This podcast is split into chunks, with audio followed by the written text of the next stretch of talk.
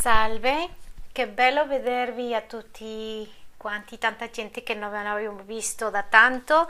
Grazie per accompagnarci. Tanti dei servitori sono riusciti a venire durante la quarantena. Volevamo onorare a, a loro perché il passo che loro hanno dato è un passo molto speciale.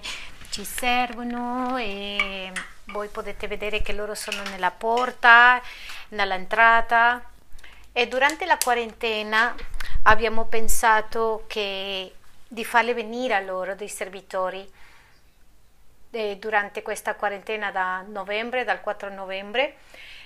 Bene, adesso oggi tornare alla normalità è grato, è bellissimo. Grazie per, per registrarsi online. Vogliamo dirvi che continueremo facendo dello stesso modo quelli che arrivano alla prima riunione è importante da registrarsi, quelli che arrivano alla seconda riunione si devono registrare per attività della vigilia, per tutto. Questo ci aiuterà a mantenere l'ordine d'accordo alle misure che dobbiamo avere in questo momento. Vi ringraziamo tanto per questo. Bene, vi ricordiamo di quello che parlavamo la settimana scorsa eh, parlavamo del libro di Daniele, de, parlavamo della profezia, parlavamo che Dio conosce il futuro, prima che succedano lui già lo sa. Vorrei che prendete appunti, sia possibile, prendete una matita, un foglio di carta il primo concetto che abbiamo parlato la settimana scorsa è che Dio sa cosa succede prima che accada e per riuscire a capire questi tempi che siamo, che sono così rilevanti per noi, abbiamo bisogno più che mai comprendere chi è Dio e qual è il suo potere. Allora, settimana scorsa abbiamo parlato del primo concetto, Dio sa cosa succede prima che accada. Il secondo concetto importante che abbiamo visto è che Dio annuncia ciò che accade prima che accada. Prima è che Dio sa cosa succede e poi che Dio annuncia ciò che succede prima che accada. il terzo è che Dio fa sapere ai suoi figli cosa succede prima che accada. Questo deve rimanere registrato nel cuore perché c'è tante, tante persone con paura, tante persone che sperimentano grandi domande, incertezze, confusione su quello che su- succederà. Penso che Dio sa perfettamente quello che succederà. Perché Dio vuole che noi conosciamo il futuro, che noi sappiamo il futuro?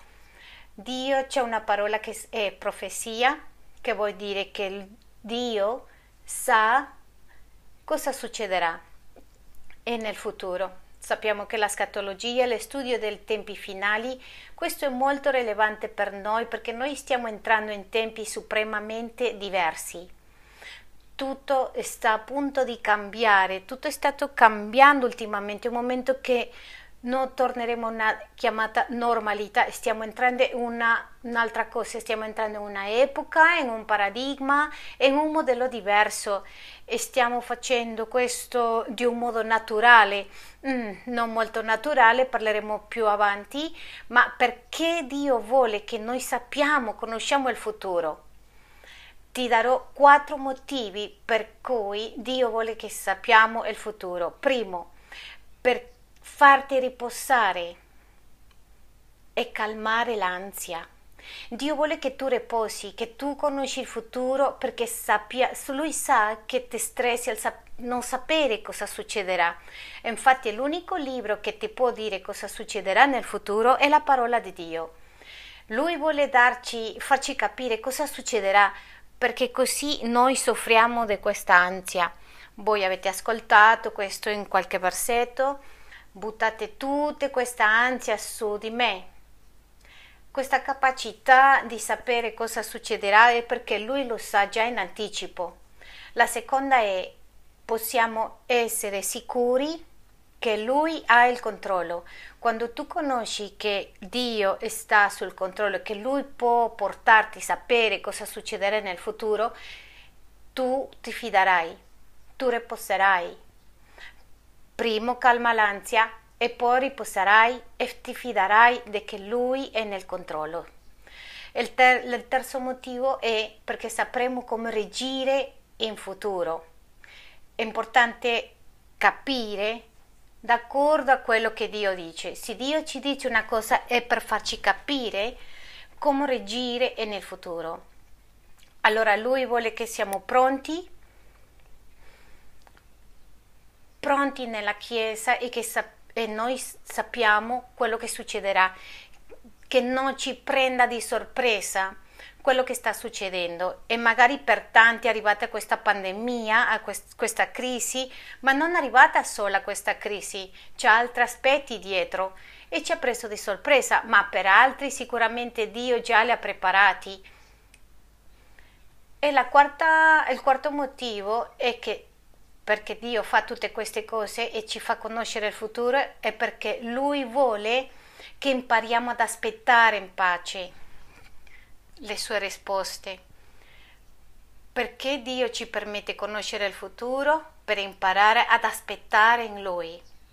L'ansia è non saper aspettare, l'ansia è non sapere cosa fare in quel momento, l'ansia è provocata perché non abbiamo le cose chiare, però se abbiamo le cose chiare possiamo portarlo con più tranquillità, con pace e decisioni efficaci. Andiamo a Giovanni 16:33. Quelli che sono online possono prendere le Bibbie anche e vorrei che prendete questa parola. Quando parliamo di prendere questa parola non diciamo con le mani, però in realtà sino prenderla come una verità, meditarla, comprenderla, capirla e attesorare nel cuore questa promessa. E questa è la promessa che Dio ci dà il giorno di oggi. Vi ho detto queste cose affinché abbiate pace in me. Pace, ripetete con me, più forte, pace. Nel mondo avete tribolazioni, ma fate Fatevi coraggio, fatevi coraggio e io ho vinto il mondo. Ripetete con me, io ho vinto il mondo. il Signore continuamente ci ripete e ci dice che Lui ha vinto già la corsa, che Lui già ha vinto la battaglia, la lotta, continuamente ci riafferma perché questo bisogno di dirci queste cose e, e, farci stare in pace perché lui sapeva che arrivavano i tempi che noi non riuscivamo a capire e, e, e, e avevamo paura. Era difficile, sapeva che i discepoli eh, svenivano, sapeva che i discepoli tremavano di paura.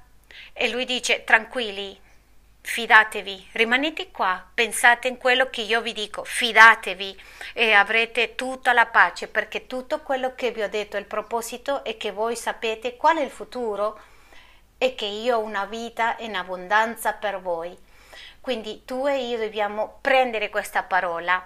Se tu stai prendendo questa parola, ti porterò a quello che stiamo parlando il giorno di oggi e su quattro cambi rilevanti, aggressivi che stiamo vivendo in, questo, in, questo momen- in questi momenti. Però prima di questo vorrei che andiamo al libro di Ecclesiasti 1.9 e capiamo un'altra verità biblica. Ascoltate questa verità perché questo è, è un modo di comprendere le cose, di camminare nella vita con Gesù e la verità è che la storia si ripete sempre, non c'è niente nuovo sotto il sole. Ascoltate cosa dice le parole del, del re Salomone. Ciò che è stato è quel che sarà, ciò che è fatto è quel che si farà. Non c'è nulla di nuovo sotto il sole. Queste grandi minacce, questi grandi cambiamenti che vedremo nei prossimi momenti si vedranno dove la gente corre di una parte all'altra, dove si spaventano, dove c'è un nuovo inizio, un reinizio, un riavvio, un nuovo ordine mondiale, già l'abbiamo visto tanto tempo fa. E Dio ci ha tante cose di parlare su questo. E quando la storia sta succedendo tu devi tornare e devi capire. Un momento Signore questo è già successo. E lo so che tu lo sai questo è già successo. E che cosa succederà tu vedi la storia fi- la fine della storia finché inizia. È molto importante quando tu leggi la parola di Dio tu capisci che questo è già passato e che la parola di Dio sia vera e forte per te. La seguente è che la Chiesa sa e vede il futuro. Allora andiamo a... La seguente verda, verità è che la Chiesa deve essere pronta, è molto importante che la tua preparazione è importante, si deve mantenere il giorno dopo giorno, sapendo quello che succede, magari non capendo tutto come crediamo che capiamo tutto, ma la Chiesa deve sapere dove va camminando, dove va. Voglio dirti che Dio aspetta che tu conosci i tempi e i momenti che stai attraversando. Magari tu oggi non prendi l'attitudine di dire no, io spengo la tv, non voglio le notizie. No, tu devi prendere l'attitudine di dire oggi devo sapere cosa dice Dio su questi tempi. Questa è l'attitudine che devi avere il giorno di oggi e io devo sapere cosa succede, cosa stai facendo in questi tempi e Dio ce lo dirà. Per questo vediamo in Tessalonicense 5, versetto 1, questa verità. Quanto poi ai tempi e ai momenti, fratelli, non avete bisogno che ve ne scriva Allora, Paolo le diceva questo alla Chiesa tessalonica perché loro erano mm, in attesa dei tempi finali. Tu potrai vedere dopo che leggi questo nella Bibbia, te troverai che Paolo descrive cosa succederà nei tempi finali e lui diceva, voi non avete bisogno che, ne, che ve ne scriva perché già l'ho detto voi conoscete la parte, voi sapete la struttura centrale di quello che succederà negli ultimi tempi, sapete quello che il Signore farà. Non parliamo dei dettagli, ma dei dettagli chiari.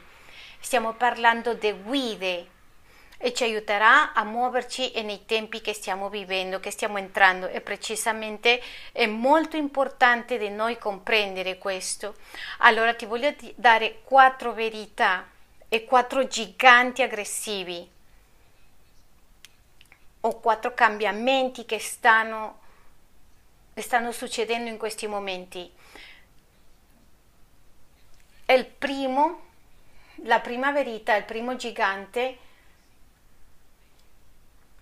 è, è l'avanzo, il progresso progressivo del nuovo ordine mondiale. E stiamo entrando in un tempo che non sappiamo come siamo entrati, sempre, semplicemente ci siamo trovati lì. E qualche ti dirà non sono teoria, te, no teoria, tanti credono, altri non credono. Certamente siamo in questi tempi e se vogliamo o no dobbiamo confrontarci a questo come Chiesa con i valori cristiani su questi giganti. E il primo gigante aggressivo è il nuovo ordine mondiale. Da qualche modo noi stiamo vedendo, stiamo capendo che è a livello educativo, tecnologia, voi avete capito che il, questo tema, termine globalismo. Non è globalizzazione, è globalismo. E questo fa vedere che un solo modo in quello che sta entrando il mondo e noi ci preparavamo, pre- eravamo pronti per entrare a questo. Si vedeva che tutto il mondo, quello che avevamo qui, c'era in Cina, in Sud America, in Sud America, in Nord America, in Nord America fino all'Asia, tutto il mondo è allo stesso tempo. Per questo stiamo entrando e questo ci indica che stiamo vivendo in una cosa che si chiama il nuovo ordine mondiale, di qualche modo, coscienti o incoscienti, e ci sarà un ordine mondiale economico. Perché? Per riuscire a salvare l'economia di questo momento. Ti dico che ci sono tanti paesi che soffrono una crisi economica e deve essere un nuovo ordine mondiale per salvarli. Ci sarà un, un nuovo ordine mondiale dell'economia, magari avete sentito la cryptocurrency, la criptomoneta, avete sentito anche come il dollaro è sceso completamente, come gli Stati Uniti è in una crisi finanziaria, una crisi economica molto grave, come il petrodollaro anche sceso molto e stiamo appunto di capire che sta entrando un nuovo ordine a livello economico. Questo non si può evitare, ma anche i soldi contanti non si usa più. Penso che e l'80% non si usa più da quando è iniziato la pandemia. E i soldi contanti, adesso tutto elettronico. Allora tu e io entreremo in questo mondo sì o sì, vogliamo o no. E saremo un mondo di uno, un solo ordine mondiale, sarà un solo modo di fare e questo dove noi stiamo entrando. Vedremo un sistema mondiale educativo già cambiato il modo di fare l'educazione. Tu puoi ricevere educazione da qualsiasi parte del mondo.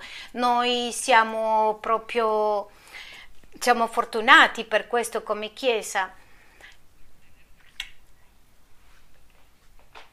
E questo è sull'educazione. Stiamo entrando in un punto dove sarà Tante città prima insegnavano tante cose diverse, adesso si insegnerà, si cercherà di insegnare un solo modo, un solo dei compiti, stessi compiti, in un solo modo, una nuova dinamica per avere una sola educazione globale e questo porta tanto tempo per prepararlo fino adesso, però ci riusciranno sicuramente.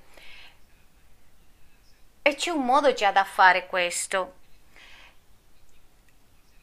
L'adeguazione non sarà soltanto buono, sul buono, sino do, quello che si desidera, sino sarà d'accordo ai valori etici e morali, sarà d'accordo alla tendenza di filosofia delle persone. Quindi è molto importante che tu capisci questo. C'è un'altra parte del nuovo ordine mondiale che è della salute si incarica di liderare a tutte le nazioni, tutto il mondo e di guidare e decidere cosa si fa e cosa non si fa, dictaminare. Questo ci fa perdere la capacità della critica, la capacità di capire quello che succederà, ma comunque stiamo entrando lì infatti penso che ci sarà una persecuzione per quelli che non sono d'accordo questo ci metterà tanti quelli che diremo che non siamo d'accordo con questo, per esempio il vaccino, con certe situazioni, certe cose che stanno succedendo in questi momenti. E questo sarà una polarizzazione delle posizioni, entreremo a dire non siamo d'accordo e sarai colpevole per non essere d'accordo. Amen? Chiesa, siamo qui? Bene, questo sarà il nuovo ordine mondiale stiamo entrando in questo senza renderci conto, senza sapere. Tu non ti chiedi, i ragazzi non si rendono conto, dici no, sono stato a casa sei mesi, non siamo usciti e questo è successo. Ma quello che sta succedendo a livello politico, a livello sociologico, è questo. Quindi andiamo a Genesi 11, versetto 1 per aiutare a capire che questo è già successo e come, come intervento Dio in questo. Allora ci dice il libro di Genesi 11 che si è cercato di fare quello che si chiama il nuovo ordine mondiale e questo si chiama la torre di Babel. E ci dice il versetto 1, tutta la terra parlava la stessa lingua, un solo modo di pensare, quando diciamo lingua non stiamo parlando di una lingua, sino è un solo concetto globalizzato e si usava le stesse parole. Dirigendosi verso l'Oriente, gli uomini cap- capitarono in una pianura nel paese di Shiar e la stazionarono. Si dissero l'uno all'altro: Venite, facciamo dei mattoni cotti con il fuoco. Essi adoperano mattoni affinché pietre e bitume invece di calce. Poi dissero venite, costruiamoci una città e una torre, la cui cima giunga fino al cielo acquistiamoci fama. La parola cima che si vede dietro questa frase è che questa cima fino al cielo cercava non fare una, una torre fisica, sino fare un modo di vivere totalmente lontano dalla parola di Dio e lontano dalla visione di Dio. Loro cercavano di indipendizzarsi come esseri umani davanti a Dio. Per questo Dio c'è una risposta e dice e facciamoci un nome e dipendiamo da noi stessi di tutta la terra. L'intenzione di questi uomini era di fare un ordine mondiale. Questi cittadini del mondo che erano lontani da Dio erano facciamo la nostra propria religione, facciamo una specie di comunismo dove noi mettiamo le nostre leggi, facciamo quello che vogliamo, dove nessun altro ci dica cosa fare, sino che siamo noi i leader e quelli che decidiamo il nostro futuro. Tu capirai che come figli di Dio che l'essere umano non può fare le cose da solo, non è il piano di Dio. Versetto 5 dice: Il Signore discese per vedere la città e la torre che i figli degli uomini costruivano. E il Signore disse, ecco, essi sono solo popolo e hanno tutti una lingua sola. Questo è il principio del loro lavoro. Ora nulla impedirà loro di concludere ciò che intendono fare. Niente ti farà cambiare. Vi racconto eh, questi versetti della parola di Dio che Dio le ha dato tante e lì dove nascono i diversi linguaggi, le differenti lingue che abbiamo. Anche se loro sono andati, non hanno smesso mai di fare l'unico nuovo ordine mondiale. Quando l'uomo dice no, soltanto voglio stabilire il mio regno e non abbiamo bisogno di te al nostro modo, a modo nostro, incluso contrario a quello che Dio pensa. Questo ordine mondiale già avviene da tanti anni, però credo che stiamo in questo momento, dovuto alle situazioni che stiamo vivendo, che stiamo arrivando o arriveranno. Che cosa vuol dire questo? Che in questo momento tutte le situazioni che stanno succedendo per arrivare a questo nuovo ordine mondiale, la nuova torre di Babel. Tu dici, non capisco, credo che non lo comprendo perché io soltanto ho una prospettiva come studente, come casalinga, ma Dio vuole che tu sappi quello che succederà perché tu devi prendere decisioni. Cosa dice Dio su questo? Andiamo alla prima di Pietro, alla prima di Pietro Lettera di Pietro 5, 9. Dio l'ha dimostrato che i desideri degli uomini non fermano i propositi di Dio, anche nella propria vita. Tu puoi fare tante cose, quelli propositi di Dio, Dio non ha dimostrato, però dimostrerà con questo nuovo ordine mondiale e noi anche siamo parte diciamolo correttamente, anche se siamo parte di questo sistema e dire sarà inevitabile perché le nostre vite di tanti sarà sottomesse per questa nuova organizzazione del mondo.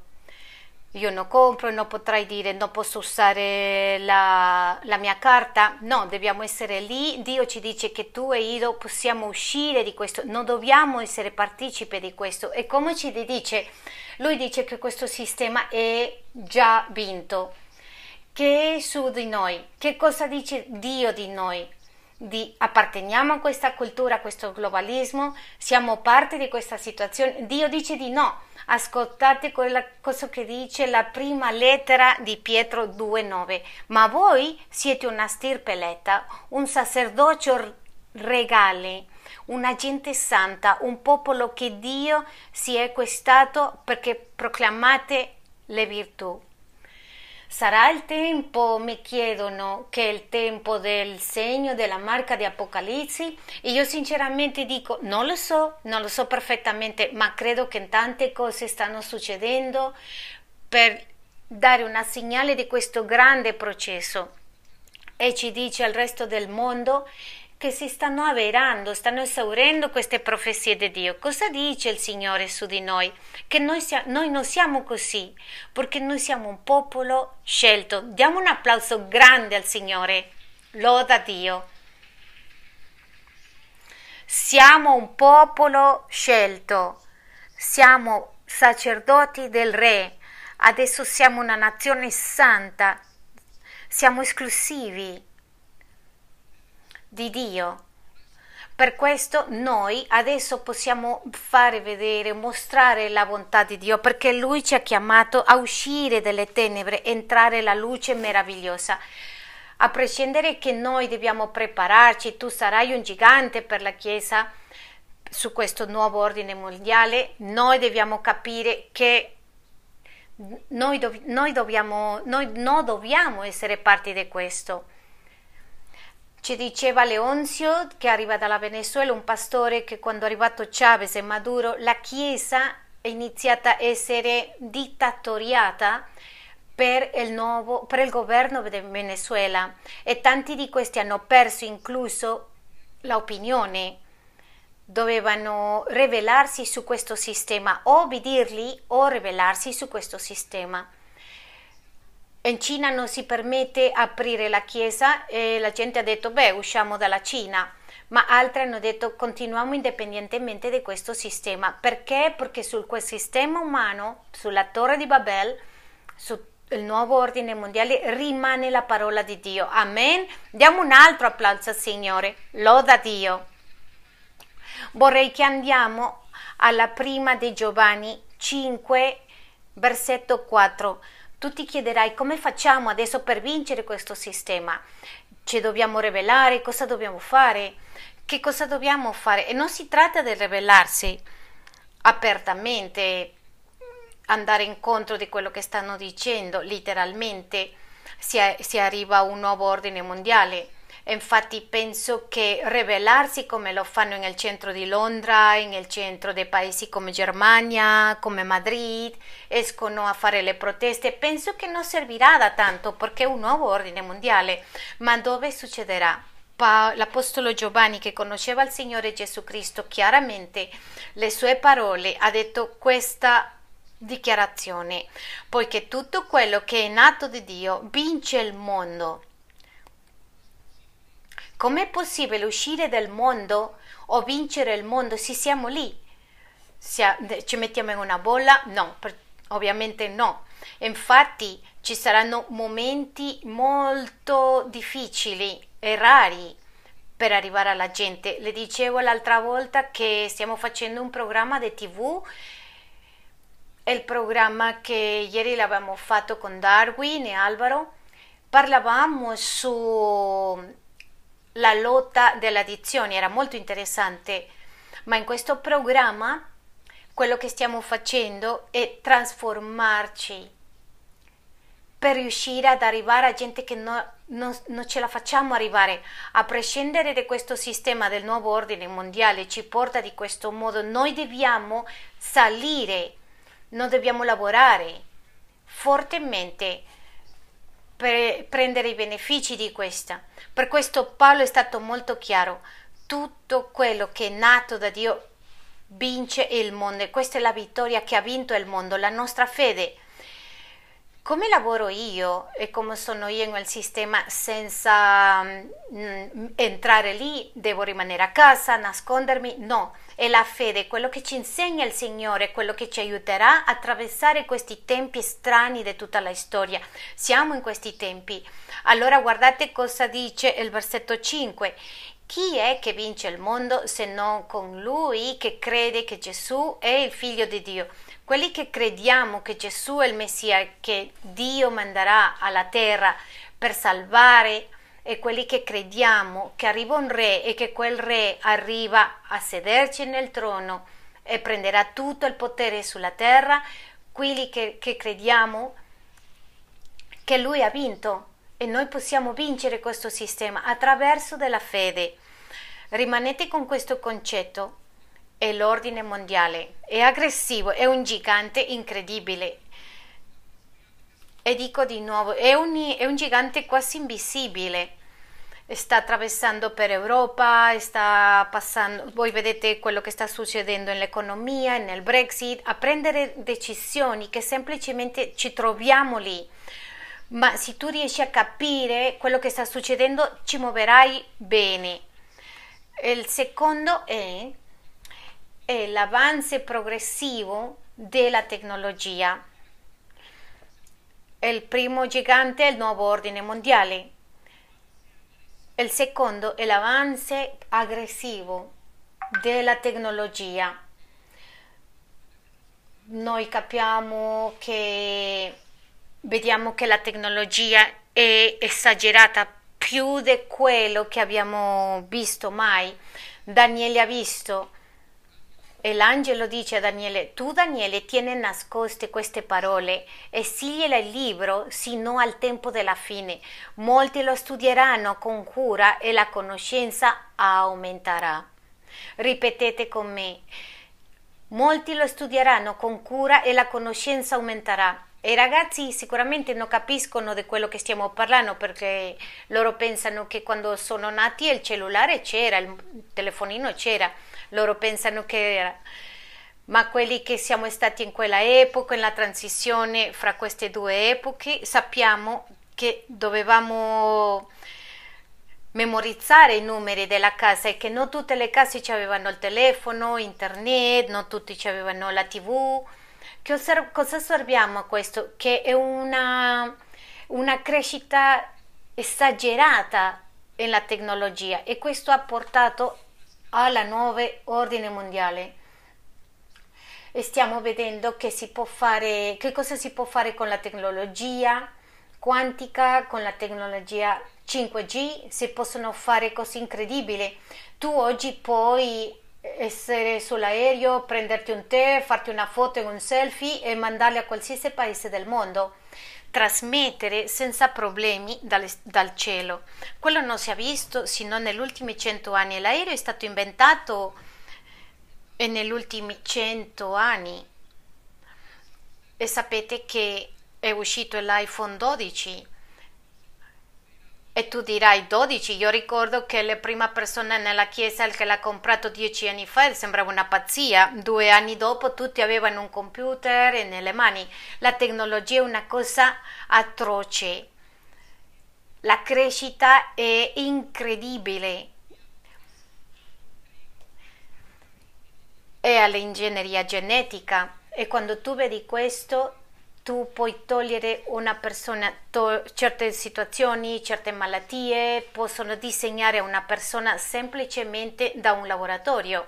Questo livello di insegnanza, di educazione, di conoscenza non, se- non è mai esistito. Per questo abbinato con il nuovo ordine mondiale sarà supremamente facile e stiamo parlando di computer che possono fare più in là che questi computer che quello che conosciamo.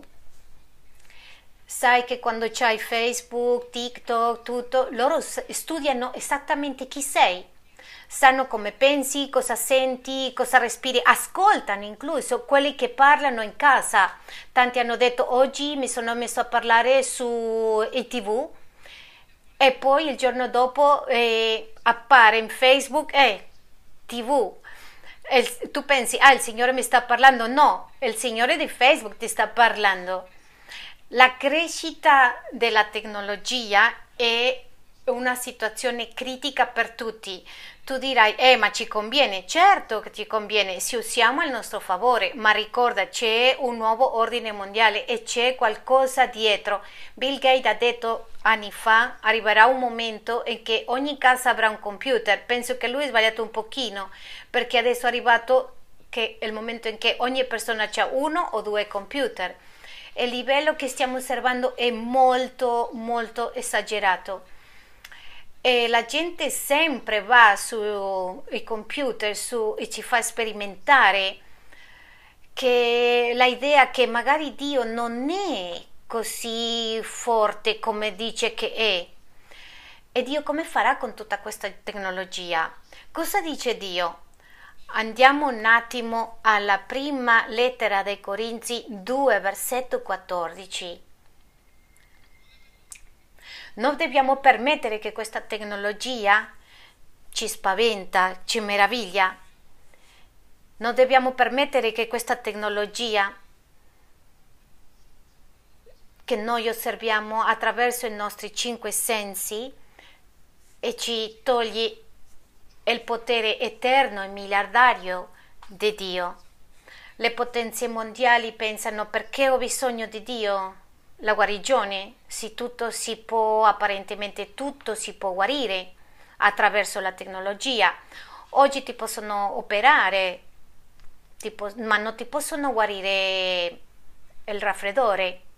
Ma tu non pensi che con questo vaccino mm, possono guarire il corona? Io ho i miei dubbi, perché se non sono riusciti a guarire il raffreddore, eh, riusciranno a guarire il corona? Magari sta entrando al mondo una cosa molto diversa che è la tecnologia. Per questo la rivelanza della parola di Dio continua a essere maggiore, più di quello che vediamo. Tu potrai dire e possiamo adesso che siamo collegati e stiamo usando la tecnologia, ma la tendenza dell'essere umano è a pensare mi meraviglia per quello che fa e smetto di capire che Dio è la fonte di tutta conoscenza e siamo abituati. C'è gente che può vivere, gente senza cellulare, senza mobile, però quanti possono vivere senza Dio? Ascoltate quello che dice, ma l'uomo naturale non riceve le cose dello Spirito di Dio perché esse sono pazzia per lui e non le può conoscere perché devono essere giudicate spiritualmente. E l'uomo spirituale invece giudica ogni cosa degli stesso e giu- non è giudicato da nessuno. Adesso ti spiego in un modo più semplice. Dio dice che Lui stabilirà il suo regno su di noi. E tu dirai, eh, ma la tecnologia, no, non abbiamo bisogno. Possiamo riuscire con, la, con Dio e la sua parola. E Lui ci prova che dobbiamo dipendere da Lui e che l'essere umano deve dipendere da Lui. Possiamo avere cellulare, possiamo avere case intelligenti, possiamo macchine intelligenti, com- intelligenti computer, ma Dio è più forte. Dio è tutto il potere. La parola di Dio è molto più rilevante e ha più autorità che tutti i mezzi di comunicazione e tutte le basi di dati, tutti gli studi di informazione tecnologica. Tu dirai, eh, già so come mi sento, sa come penso. Lo Spirito Santo conosce le tue, le tue intenzioni, i tuoi pensieri conosce più là, quelle persone che sono spirituali riescono a discernere. Non finirà, la parola di Dio non passerà mai, tutto passerà.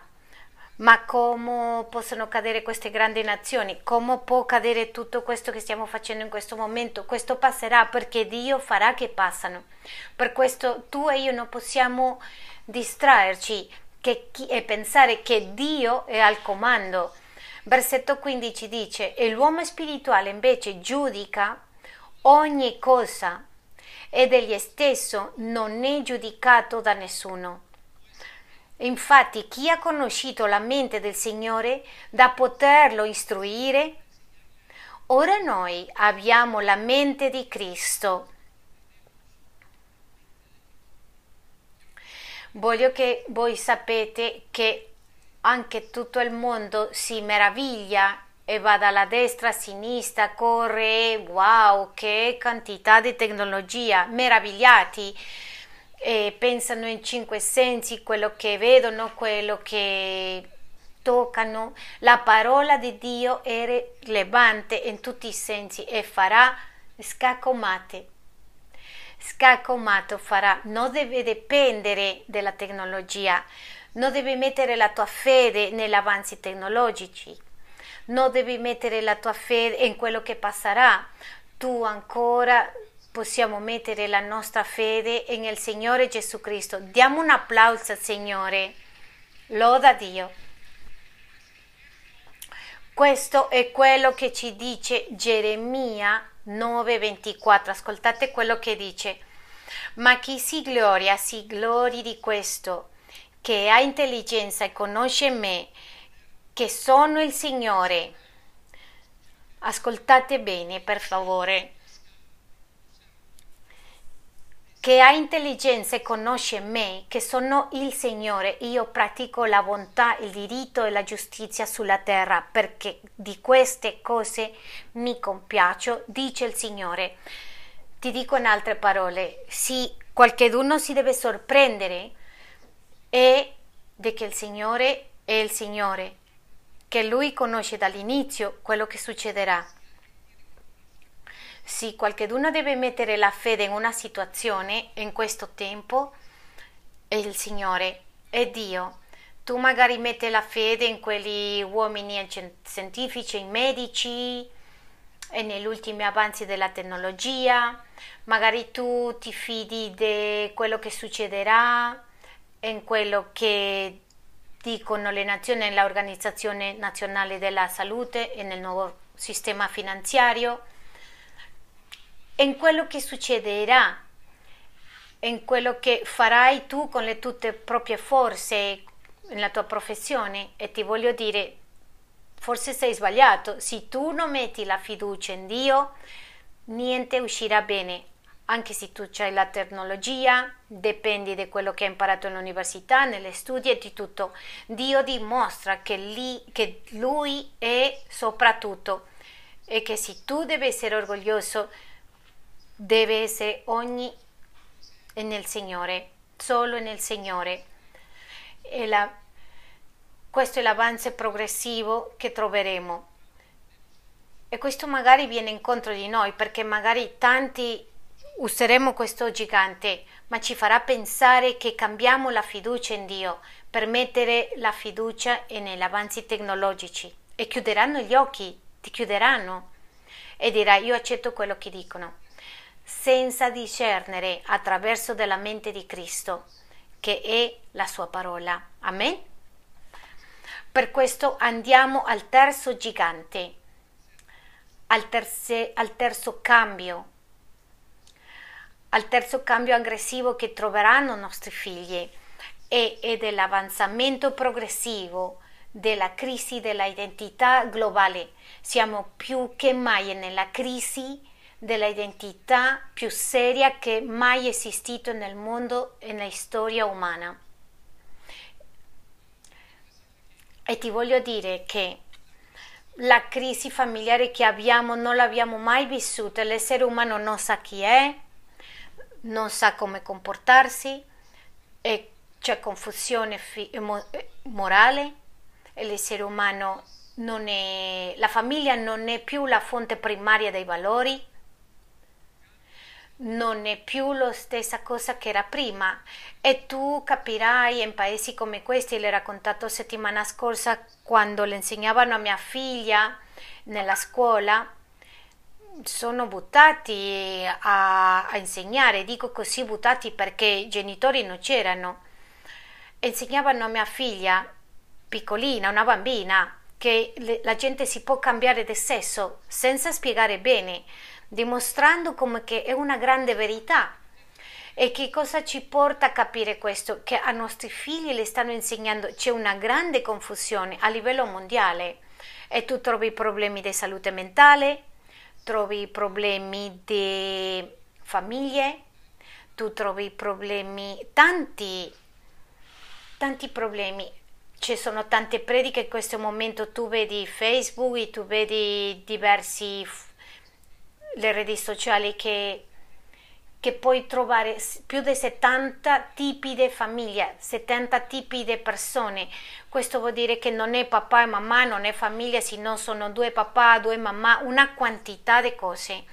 A questo punto che l'uomo è entrato in, la, in una crisi di identità che non si è stata mai vista prima. Comunque Chiesa, ripetete, comunque Dio lo sapeva già e ce l'ha detto già. Andiamo alla lettera di Romani 1, versetto 25. Ascoltate quello che dice. Essi che hanno mutato la verità di Dio in menzogna, tutto è iniziato a cambiare la verità, e hanno adorato e servito la creatura invece del Creatore, che è benedetto, benedetto in eterno. Amen.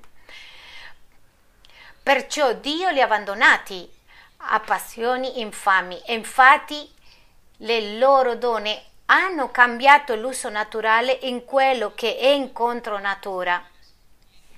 Si Similmente anche gli uomini lasciando il rapporto naturale con la donna si sono infiammati nella loro lividine gli uni per gli altri, commettendo uomini con uomini atti infami, ricevendo in loro stessi la meritata ricompensa del proprio traviamento.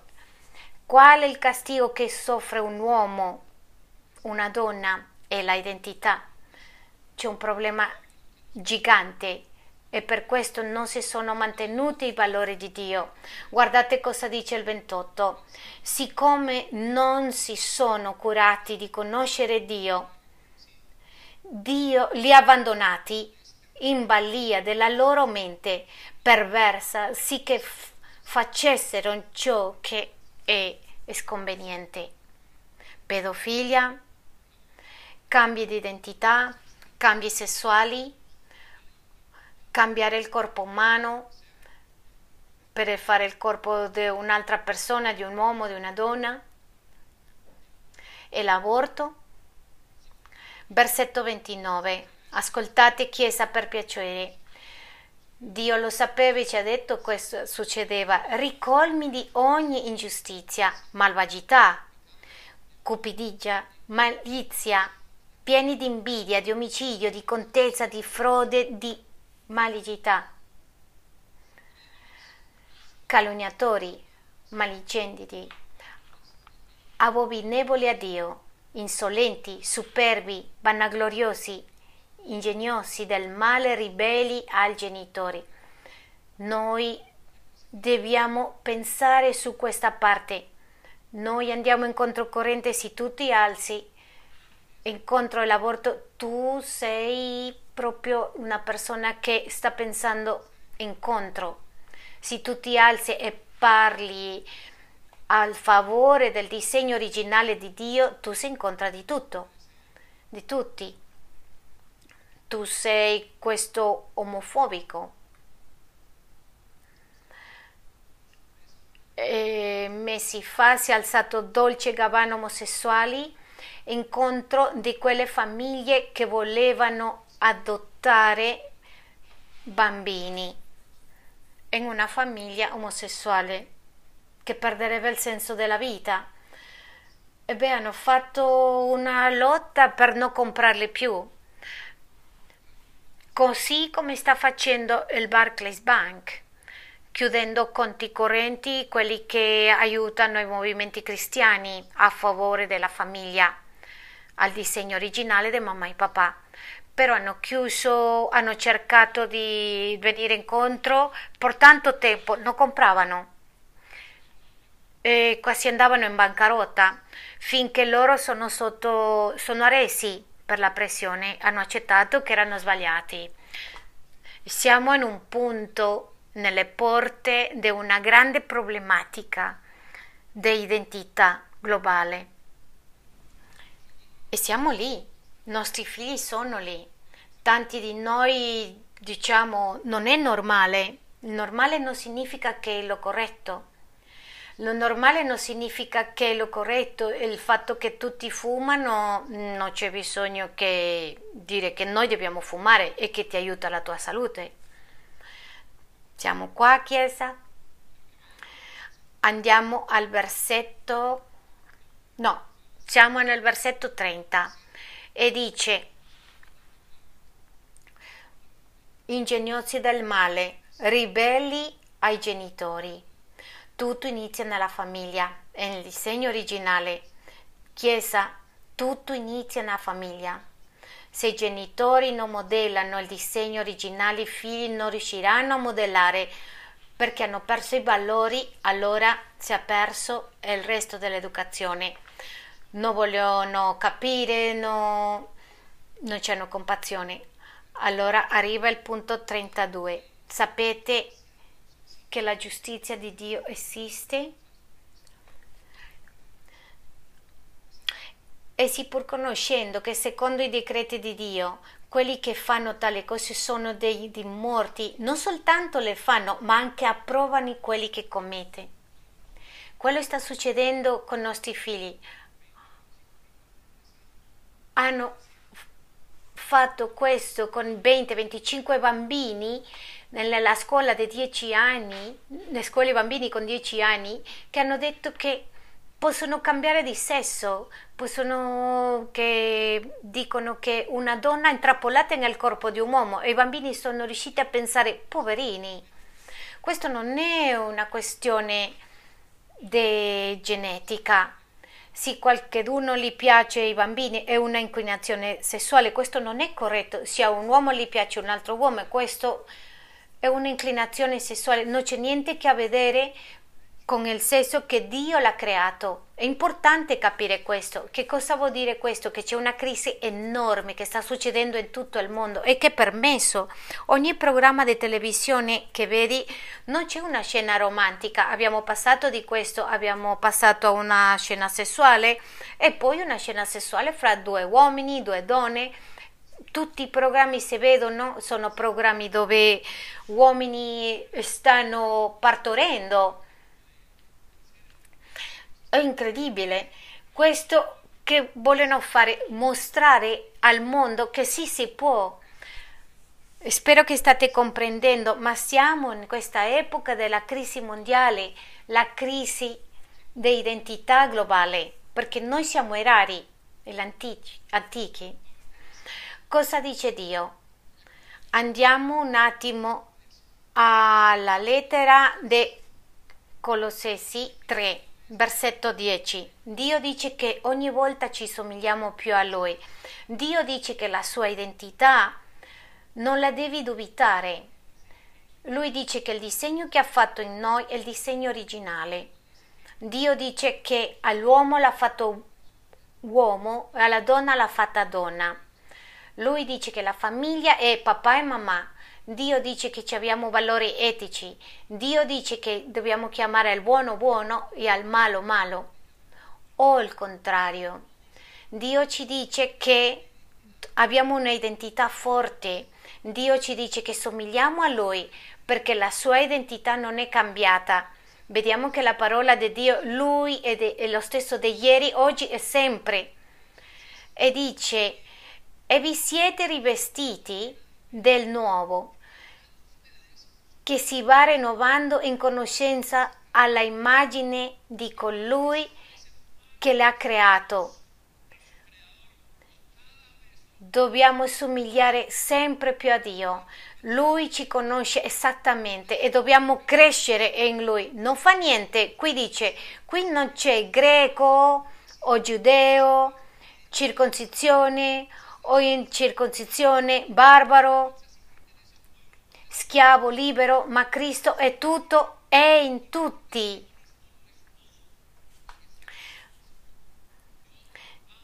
Dio li, vi ama e vi ha scelto per essere parte del popolo, del suo popolo. Per quello dobbiamo vivere come, come Lui vuole.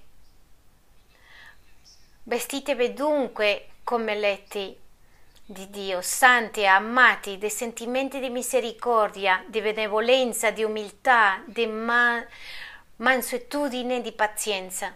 Voi vi ricordate che Gesù è stato tentato per Satana e lui l'ha detto, se sei il figlio di Dio, allora potrai, riuscirai a fare queste cose.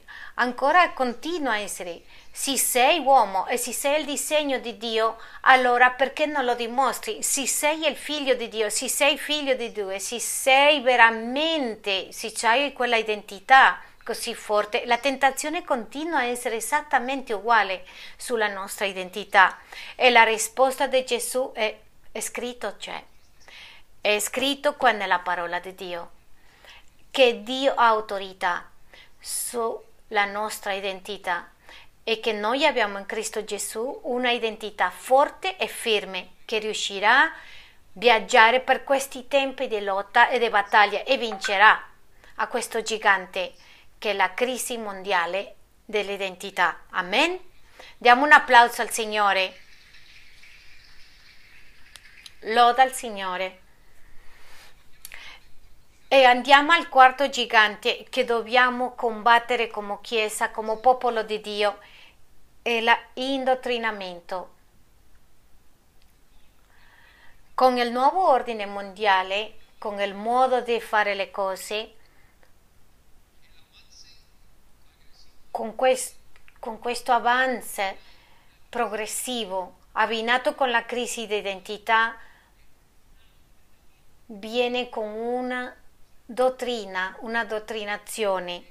Vi ho raccontato che a mia figlia di 10 anni l'hanno insegnato questo settimane fa. Io ho dovuto andare alla scuola e mentre le chiedevo ai maestri perché è questa dottrinazione a mia figlia, la parola dottrina è insegnare una cosa come una verità assoluta e senza permettere che questa persona riesca ad avere un pensiero critico su questa situazione. E io le dicevo alla maestra, al direttore della scuola, com'è possibile che voi potete dire queste cose ai bambini? psicologi, medici, tante persone non riescono a interpretare, non riescono a capire e sia difficile per loro. Come possono dire a un bambino di 10 anni che non riesce a difendersi e dire magari forse non è corretto? Questo sarà preso come una verità e questo è la dottrinazione. Questo è quando ci danno cose che non riusciamo a avere un pensiero critico di pensare che magari non è così.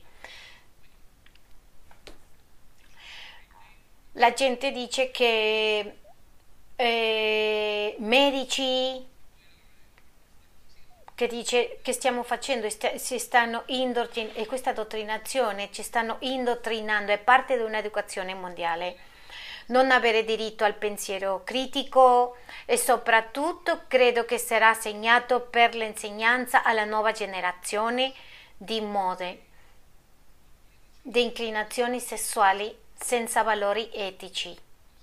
Perciò il mondo intero e noi stessi siamo indottrinati e questo dottrinamento rovinerà finirà di rovinare la nostra società. Per questo ti chiedo di andare a Genesi, un momento 19, versetto 3, e riusciremo a capire che grazie a Dio lui ci fa vedere che è già successo questo e si fa vedere la terra di Sodoma e Gomorra e la finita sessuale dove incluso i giovani, i bambini, i ragazzi e tutto il popolo hanno pensato esattamente uguali. Infatti questo è stato il giudizio di Sodoma e Gomorra. Versetto 3. Ma egli fece loro tanta premura che andarono da lui. Era un servo, era l'unico in mezzo del popolo. Perché quando Abramo l'ha chiesto a Dio, Dio, se c'è uno, per favore non rovinare a giudicare a questo popolo. Se c'è più di uno, sicuramente non lo farei, ma Dio determina che lo farà, quello che ci dice che soltanto era uno. Ma andiamo, ascoltiamo quello che ci dice la parola di Dio. Ma Lot ha insistito e l'angelo che hanno insistito che andassero a casa e l'ha preparato una cena, pane senza lievito. E questo indica che era una cosa senza peccato, un pane senza lievito e se mangiarono, ma prima che si fossero coricati, gli uomini della città, i sodomiti, circondarono la casa, giovani e vecchi, la, pola, la, popolazione intera venuta da oggi lato, chiamarono Lot e gli dissero: Dove sono quegli uomini che sono venuti da te questa notte? Falli uscire. Dove sono quegli uomini? Vogliamo abusare di loro. Lot uscì e disse: La dice, vi prego fratelli miei, non fate questo male. Ecco, ho due figlie che non sanno conosciuto un uomo, lasciate che io ve le conduca fuori e farete di loro quello che vi piacerà, ma non fate nulla di questi uomini perché sono venuti all'ombra del mio tetto. Essi però gli dissero toglietti del mezzo e ancora questo individuo è venuto qua come straniero e vuol fare giudici. Ora faremo a te peggio che a quelli. Premendo Lot con violenza si avvicinarono per sfondare la porta. Questa caratteristica di Sodoma e Gomorra è che era totalmente addottrinata di pensare quello che era il corretto. Eh, quando parliamo di giovani, diciamo che stiamo parlando dei bambini. Era la, la dottrinazione. Che sta succedendo? I bambini sono dottrinati. Tu puoi vedere la bandiera, le famiglie, apparentemente uomini, donne, tutte le cose. Quello che succede nei mezzi di comunicazione, Netflix, tu non riuscirai a vedere un film, film per bambini, film infantili che l'Obi eh, cristiano ha cercato di dire per favore non mettere questo film, i nostri figli non hanno l'età per questo e ci sono stati tanti problemi per questo.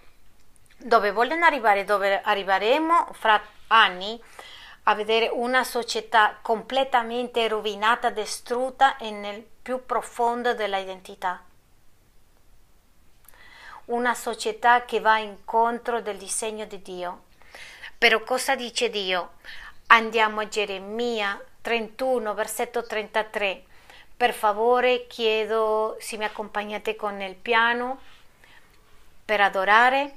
Avremo la Santa Cena e vi ringrazio. Ascoltate quello che dice. Per favore attenzione Chiesa. Cosa dice Dio?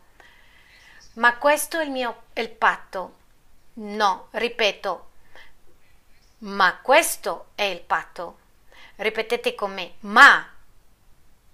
Quando abbiamo questo ma è che abbiamo un'altra cosa. E che cosa ci dice il Signore per questi tempi? Ma questo è il patto che farò con la casa di Israele, con noi. Dopo quei giorni, dice il Signore, io metterò la mia legge nell'intimo loro, la scriverò sul loro cuore e io sarò loro Dio di essi, saranno il mio popolo. Noi non siamo in questo patto, tu e io non, par- non saremo parte di questo patto come figli di Dio. Non è per noi questo patto del livello mondiale, del nuovo livello, nuovo regime. Noi siamo curati per Dio, per vivere diversi per Lui. Le nostre menti vivono una lotta per essere sante le nostre menti devono lottare tanto e dobbiamo cercare di confrontare questi quattro giganti con il patto di Dio. Il patto di Dio è la sua parola. E lì dice la famiglia continua a essere la famiglia. E lì ci dice che continuiamo a essere quello che Dio dice che siamo. Per questo dice ti scriverò questo patto, i nostri figli di Dio ci scriverà questo, questo patto nel cuore e non insegnerà mai più Geova, tutti ci conoscerà, mi conosceranno.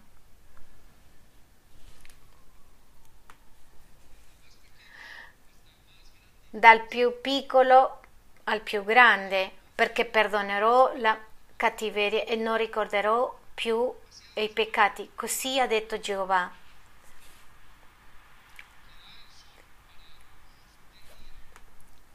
Così parla il Signore che ha dato il sole come la luce del giorno e legge alla luna e alle stelle perché siano luce alla notte, che solleva il mare in modo che ne mugano le onde, colui che ha il nome Signore degli eserciti. Se quelli leggi verranno mancati, davanti a me, dice il Signore, allora anche la discendenza di Israele cesserà di essere per sempre una nazione in mia presenza. Alziamoci, mettiamoci in piedi. Noi ci abbiamo l'insegnanza, loro saranno indottrinati e arriva un'andata di indottrinamento però noi abbiamo vinto questo sistema. E abbiamo vinto questo sistema perché siamo figli di Dio. E io voglio che questo prendi come un tesoro, con una, la verità più grande nel tuo cuore. tu sei figlio di Dio. E perciò così dobbiamo confrontare questi giorni con la parola di Dio. Cosa significa tutto questo per noi? Significa che noi dobbiamo essere una chiesa matura. Forse qualcheduno dobbiamo confrontarci a uno di questi giganti, dobbiamo confrontarci ai figli, confrontarci ai, nostri, ai vostri pensieri, perché siete accettati nella famiglia o perché lo stai vedendo e tu consideri che è corretto, ma ricorda quello che dice Dio, arriveranno tempi dove al buono li chiami buono e al male buono. E sono arrivati questi tempi. La nostra Chiesa e noi dobbiamo imparare a lottare contro questi quattro giganti e dovremmo lottare come una minoria, al sapere che abbiamo il Dio del cielo. Però per questo dobbiamo essere maturi. E come dobbiamo essere maturi? In Ebrei, nella lettera di Ebrei 5, 14 dice ma il cibo solido è per gli adulti, per quelli ciò che per la via dell'uso hanno le facoltà esercitare e discernere il bene e il male. L'unico modo è che noi riusciamo a crescere e maturare. Per tanti quelli che sono qui, che ci ascoltano online, magari questo suona una nuova realtà, però siamo in questa, in questa realtà e dobbiamo pensare e dobbiamo pensare con questa nei nostri cuori e chiedere a Dio di farci vedere come lavorare in questi, in questi aspetti. Ci sono quattro cose che succederà. Uno, dobbiamo cambiare la mentalità. Due, dev- penso che sperimenteremo la persecuzione.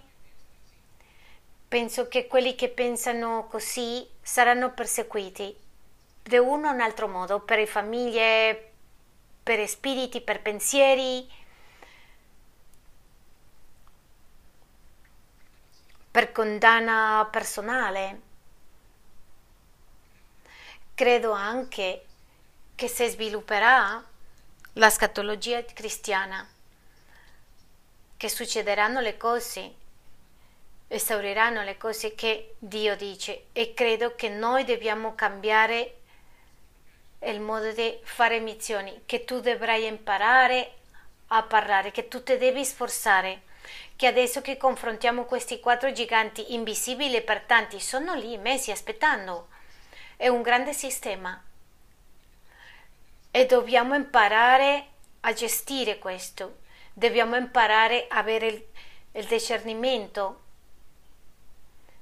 per prendere decisioni, un, un modo eh, di prendere e di fare testimonianza, di avere una relazione con Dio profonda che ci permetta essere vincitori, perché adesso è la maggioranza. Stiamo entrando in un momento dove la grande maggioranza, ragazzi, oggi più che mai il nostro compromesso con Dio deve essere profondo. Maestri di scuola, pastori, genitori.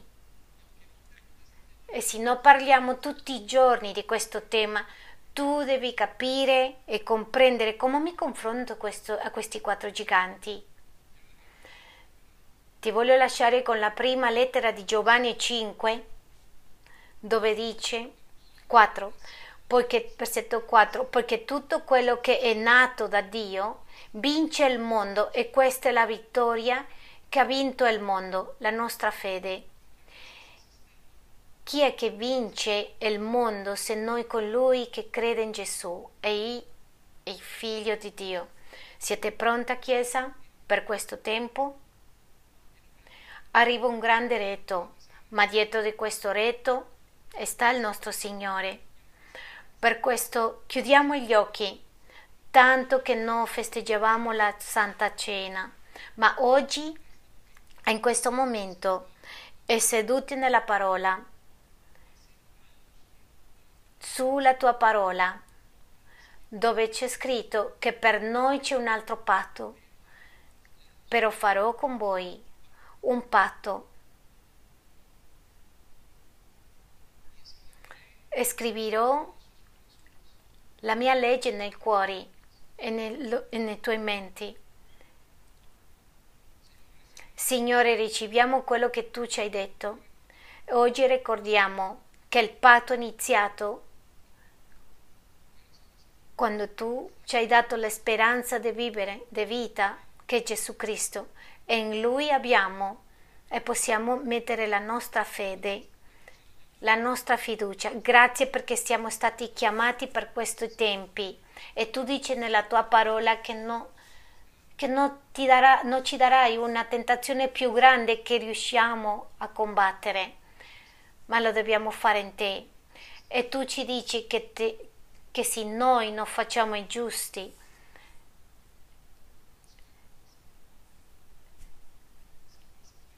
noi dobbiamo lavorare, mettiamo la nostra fede in te, ricordiamo che tu sei il Dio invisibile, che non vediamo, ma che è lì.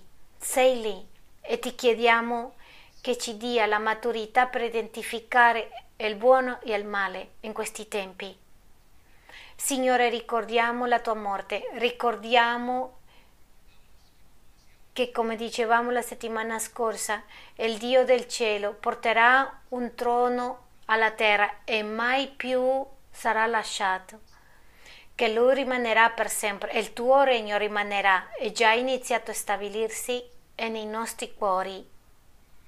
E oggi ricordiamo che siamo perdonati, che siamo puliti, che abbiamo una nuova mentalità, che abbiamo un'identità forte, che non andiamo di qua in là, che adesso siamo chi dici tu che siamo, che pensiamo come tu pensi, che amiamo come tu ami, che somigliamo ogni volta di più a te. E nel nome di Gesù. E ti invito a prendere il pane e il vino. E che pensi? Non prendere come un gioco, pensa in questo. Qui è un resumen del simbolo più grande del tuo futuro, in quello che lui ha fatto nella croce per te.